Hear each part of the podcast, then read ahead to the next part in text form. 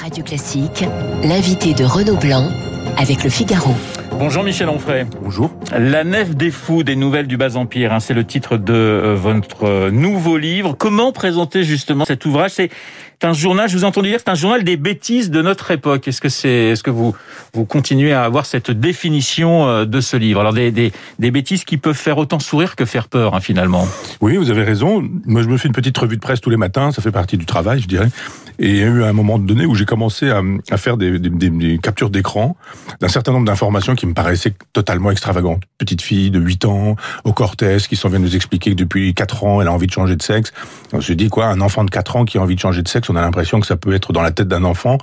Je ne crois pas, c'est plutôt dans la tête des parents, mais surtout des députés qui l'applaudissent. Et on se dit, bon, bah, le lendemain, il y a une nouvelle information. Je sais pas, les, les véganes qui sont contre les chiens d'aveugle, par exemple. Oui, au nom de la, au nom de la protection, la protection des animaux. Bien sûr. On ne peut pas exploiter les animaux. Donc, effectivement, je fais un, un, petit journal quotidien, comme ça, de choses plutôt, plutôt souriantes, mais de fait, on rit plutôt jaune, quoi. Ouais. Il y a, y a par exemple, hein, dans, dans, toujours dans ce côté euh, assez étonnant, ce couple d'Indiens qui a décidé d'appeler ses jumeaux euh, Covid et, et, et Corona euh, pour bien se souvenir de, du jour de leur naissance, quand même assez, assez. Par assez exemple. ouais. Non, mais ça fait un petit peu peur quand même. Ce qui, ce qui fait peur, c'est la liste. C'est-à-dire que bon, une fois dans la journée, voilà, et puis euh, trois jours plus tard, peut-être on tombe sur autre chose. Et, et, et, moi, je suis parti à la pêche de ces de ces histoires. Et là, pour le coup, une par jour sur la totalité de l'année, on se dit, on vit dans un monde de fous, quoi. Alors, vous parlez de, de aussi hein, de sujets beaucoup plus plus plus graves, si je puis dire. Vous parlez de terrorisme, vous parlez d'islamisme radical, de laïcité.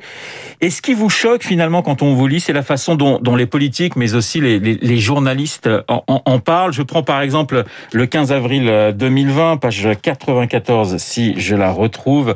Euh, voilà, vous parlez d'un. Ceci n'est pas une pipe, parce que souvent il y a un petit titre hein, qui accompagne. Ceci n'est pas une pipe, évidemment en référence à un célèbre tableau. Un Afghan armé d'un couteau à la Courneuve en Seine-Saint-Denis s'est jeté sur des policiers après les avoir menacés. Les policiers ont tiré. Les journalistes estiment le soir même que rien ne permet de parler d'un acte terroriste. Ce qui vous, ce qui vous agace, c'est finalement cette espèce de je sais pas comment, de, de, de pudeur, de peur qu'on a à employer les mots, les bons mots mais oui, bien sûr, c'est le politiquement correct. En fait, ce que je dénonce dans ce livre, c'est le politiquement correct. Cette façon de dire que quelqu'un qui crie Allah Akbar avec un couteau et qui égorge quelqu'un, on entend pendant plusieurs heures euh, cette idée que pas d'amalgame, euh, ça n'a probablement rien à voir avec le terrorisme tant que la chose n'est pas démontrée, etc. On a envie de dire, mais c'est quoi l'intérêt de nous dire que les actes terroristes ne sont pas des actes terroristes? C'est de laisser croire qu'effectivement, il faut continuer à, à, laisser faire le terrorisme sur notre territoire. Ce que je pense. Je pense qu'il y a une grande partie des journalistes qui ont intérêt à ça, une grande partie des hommes politiques qui ont intérêt à ça et, qui ont intérêt à, à, cette décadence parce que finalement il faut une table rase, quoi. Il faut passer à autre chose. Donc, il y a un mot qui revient souvent, Michel Onfray, dans, dans, dans ce livre aussi, c'est le mot soumission. D'ailleurs, vous nous dites de relire Michel Michel Houellebecq et, et son livre, et c'est vrai que vous employez ce mot soumission à de très très nombreuses reprises sur ce livre qui couvre, je le rappelle, l'année l'année 2020, hein, 1er janvier 2020, on va jusqu'au 31 décembre à oui. peu près de la même année. Ouais. Le mot soumission, c'est un mot qui revient pratiquement Écoutez, continuellement oui, chez oui, vous. parce que c'est perpétuel, c'est permanent. C'est-à-dire que par exemple, il y a ce menu, ces menus prétendument euh, végétarien à Lyon. Il y a eu un. Alors pas végétarien, mais sans viande, puisqu'il y a du sans viande. Voilà, voilà. voilà. Mais on, on, peut, on peut avoir du poisson. Oui, oui. Puis il y a même des œufs, donc il n'est pas vegan, donc il n'est pas végétarien non plus. Et on se dit, mais finalement, euh, disons-le clairement, c'est un menu sans porc. Donc il faut arrêter de nous dire euh, c'est pour les files d'attente, c'est pour que ça aille plus vite, c'est-à-dire que le, cuis, le, le, le, poisson ça cuit plus vite que la viande, c'est ça qu'on veut nous dire, surtout dans des collectivités. Donc la, soumission c'est ça, c'est cette façon de dire on va faire du politiquement correct. La soumission c'est de dire euh, pas de crèche par exemple dans les mairies. Moi je suis un athée revendiqué, dans, dans, dans, oui dans les mairies, euh, je suis un athée revendiqué, mais je suis pas contre le fait qu'il y ait des crèches ou dans les écoles ou dans les mairies par exemple. Et cette façon qu'ont qu les gens d'avoir, enfin un certain nombre de, de gens du politiquement correct d'avancer leur euh, leur pièce, leur pion comme ça.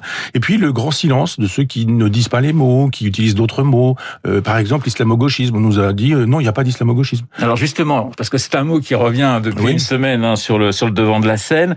Vous soutenez euh, la ministre de l'enseignement euh, supérieur dans dans cette idée d'une enquête sur euh, les milieux universitaires. Où vous dites finalement cette enquête, elle va servir à pas grand chose. Ben, c'est du en même temps. C'est-à-dire ouais. en même temps, on nous dit il y a de l'islamo-gauchisme et, et, et, on va faire faire faire une enquête par le CNRS Et, mais en même temps, le CNRS, c'est aussi euh, euh, gangréné par l'islamo-gauchisme. C'est un petit peu comme si vous disiez, il y a des violences dans les banlieues, on va faire une commission et on a trouvé euh, le chef des dealers à qui on va donner la, tête de la commission pour nous faire un rapport circonstancié.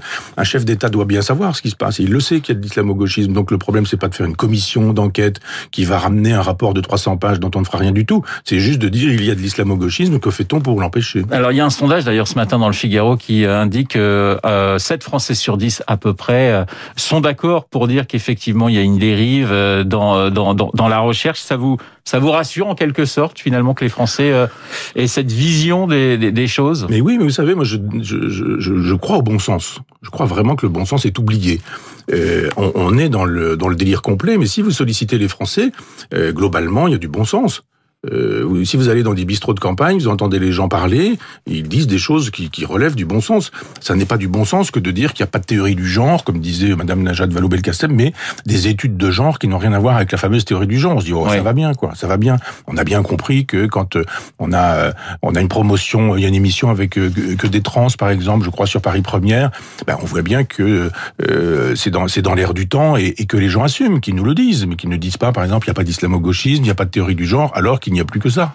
La laïcité, c'était pendant dans l'ADN de la gauche. Vous vous revendiquez toujours comme, comme étant un, homme de gauche, même si vos détracteurs disent finalement il s'est euh, zémorisé, on ferait, euh, il s'est radicalisé.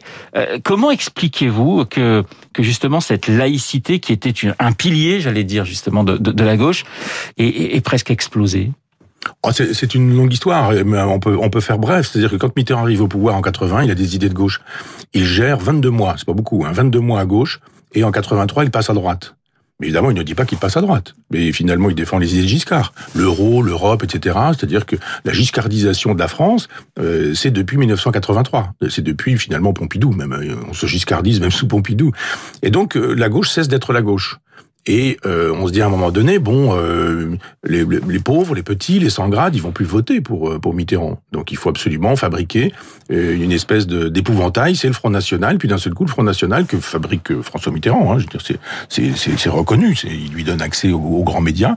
Et à un moment donné, on se dit bon, ces gens-là sont partis. Il faut se créer un peuple de substitution. Donc ce, ce peuple-là est parti chez Marine Le Pen. Il est parti parfois dans l'abstention. Il est parti parfois dans des petits partis, partis animalistes, les partis de, de, de euh, d'extrême gauche ou autre, et on se dit mais finalement ce peuple-là euh, on l'entend plus, on ne l'entend pas. Quand on le sollicite en 2005 pour voter, il vote, il dit non, on veut pas de cette Europe-là. Euh, J'ai entendu tout à l'heure votre chroniqueur qui dit contre l'Europe, mais non, on est contre l'Europe libérale parce qu'elle est libérale, pas contre l'Europe. Cette façon de dire si vous êtes contre l'Europe libérale, vous êtes contre l'Europe. Si vous êtes contre l'Europe, vous êtes pour les nations. Si vous êtes pour les nations, vous êtes pour la guerre. Si vous êtes pour la guerre, vous êtes un belliciste et on retrouve nazisme, fascisme, etc. Donc il y a, un délire complet qui fait qu'on n'écoute plus le peuple, mais le peuple quand il s'exprime, il dit des choses de bon sens. Mais pardonnez-moi, mais quel est le, rapport avec le fait que la gauche ait abandonné cette idée de laïcité? Parce que c'est presque aussi important que liberté, égalité, fraternité. Vous avez raison. C'est-à-dire qu'elle a, je n'ai pas précisé, vous avez raison, mais parce que pour moi, la, gauche a abandonné les idées de gauche, donc elle a abandonné la laïcité. Et puis cet islamo-gauchisme consiste à dire que le, le, les nouveaux damnés de la terre, ce sont les musulmans qui sont systématiquement exploités. Pas exagérer, vous avez des milliardaires, euh, des milliardaires saoudiens qui sont euh, musulmans eux aussi. C'est pas forcément euh, le, peuple des opprimés et des sans grade, mais on, attend la révolution de ce, de ce côté-là. Donc évidemment, la laïcité, on la met de côté.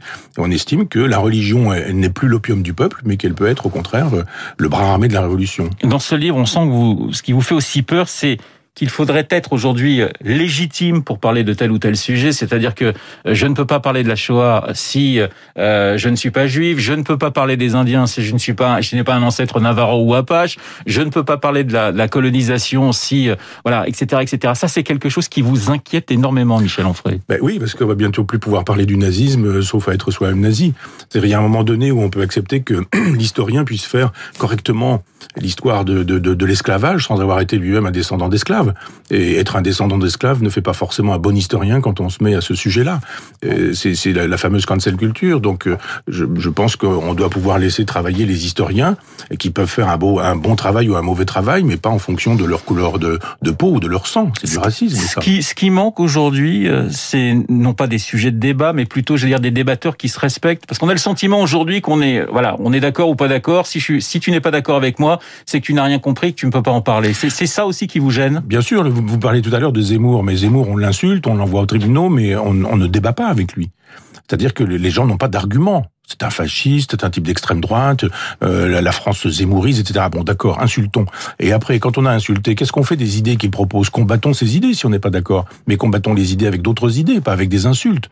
Et, et, et personne n'est à la hauteur, personne ne travaille. Les gens sont dans le sont dans l'improvisation généralisée quand ils quand ils insultent. Euh, on, on, ferait ce zémourisme. Bon, ben voilà, d'accord, l'affaire est réglée. Mais dites où, dites quand, dites comment? Et puis euh, reprochez-moi mes idées avec d'autres idées. À ce moment-là, on aura un débat. Or, ça ne se passe pas comme ça. Michel Onfray, la nef des fous, des nouvelles du bas empire. Alors le bas empire, c'est la dernière époque avant euh, la fin de, de, l'empire romain. Euh, donc c'est pas très très gai évidemment comme comme sous-titre. Le bas empire, ça commence en 284, hein, si mes souvenirs sont bons, et ça finit effectivement en 476. Donc c'est assez long. Pour vous, on est au début du bas empire ou on est vraiment à, à, à la fin de l'empire romain? Est-ce qu'il y a encore peu d'espoir pour vous?